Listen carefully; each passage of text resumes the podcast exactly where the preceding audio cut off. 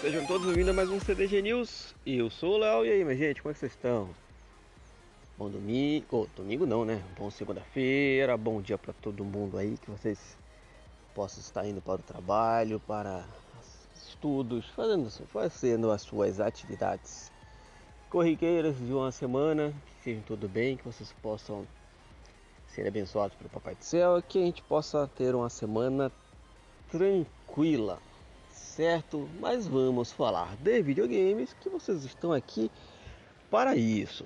Galera do PlayStation, eu sei que vira e mexe, eu, né, dou uma cutucada em vocês e tal, pá, mas é que, gente, né, cada um tem, tem que desenrolar as paradas aí. Então, notícia do meu PlayStation diz que assinantes do PS Plus poderão fazer o upgrade do serviço entre aspas, facilmente. Vamos ver por que tem esse aspas aqui. A Sony confirmou que os atuais assinantes do PlayStation Plus poderão simplesmente pagar a diferença do preço para atualizar o serviço para um nível mais alto quando ele estiver disponível no, é, no, no, Brasil, no caso, né, a partir de maio. No Brasil chega em 13 de junho. A confirmação da gigante japonesa a partir de um e-mail enviado ao site filipino One More Game. Segundo consta, se você já é um usuário, não precisa fazer nada, pois a transição será feita automaticamente para o nível essencial. Essencial. Um plano equivalente, entre aspas.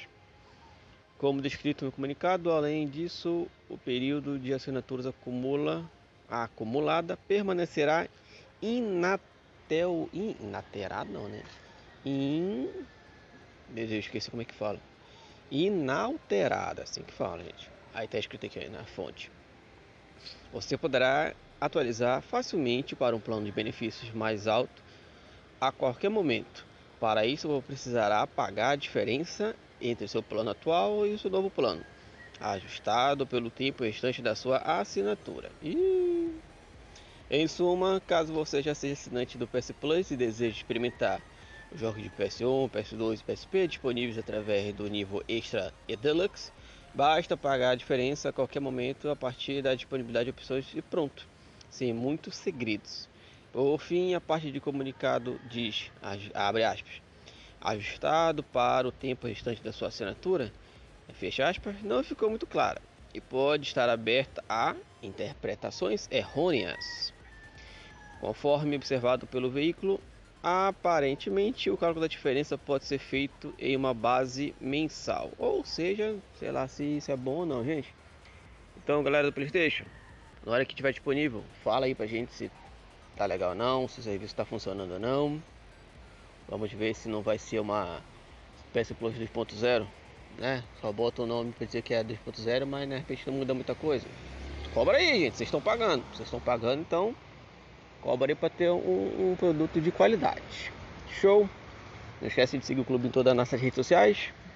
Se você está gostando do nosso conteúdo, considere ajudar financeiramente. Um realzinho vai fazer toda a diferença, hein? Os links estão aí embaixo na descrição. Qualquer coisa, só procura por Clube do Game na sua rede social preferida. Que Papai Céu abençoe todos vocês. Tchau.